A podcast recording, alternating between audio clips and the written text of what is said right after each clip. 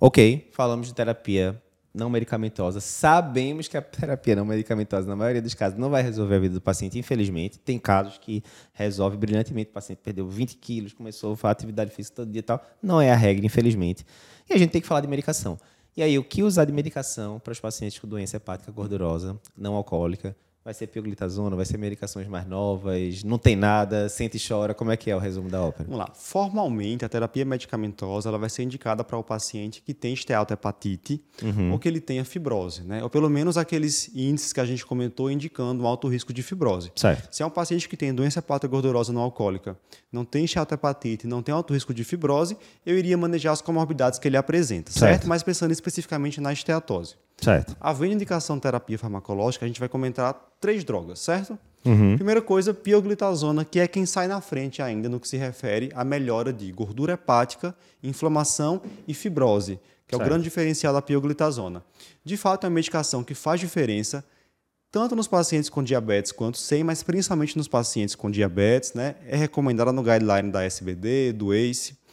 Tem suas desvantagens de ganho de peso, retenção uhum. hídrica, mas, enfim, se o paciente tem esteatohepatite com evidência importante, pode ser iniciada, inclusive associada uhum. com agonista de receptor de GLP-1, que é uhum. uma outra classe que tem benefício na esteatose, principalmente na redução de gordura e de inflamação, mas não de fibrose, tá? Certo. Então, imagina aí, um paciente com diabetes, tem uhum. esteatohepatite, tem obesidade, seria uma ótima combinação, pioglitazona e liraglutida, por exemplo. E é engraçado, porque a gente da cardio, a gente tem aversão à glitazona, talvez pelos estudos lá da rosiglitazona ali da década uhum. de 2000, que mostraram aumento de risco cardiovascular.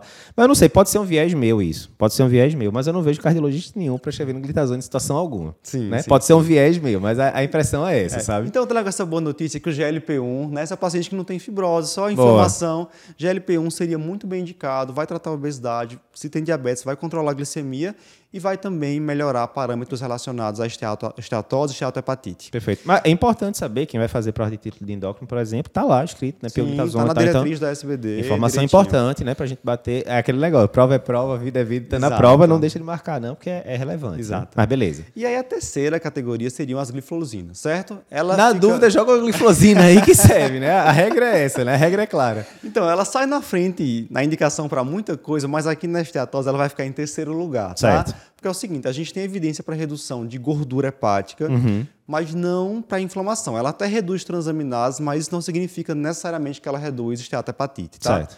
Então, para esteatohepatite e para fibrose, ela não tem evidência tão boa quanto as outras drogas, mas enfim, o paciente às vezes não vai usar uma medicação Dá mais só, um, né? dois anos aí que é. A gente fica brincando que realmente as glifosinas, falando de forma geral, já revolucionaram vários campos, né? Eu brinco sempre que a, a revolução maior talvez tenha sido o pessoal da Nefro, né?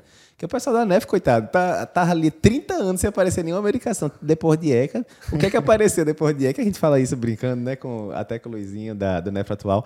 Uh, tirando o IECA, BRA ali, que a gente via muito, né, diminuindo taxa de perfiltração, até em nefropatia diabética.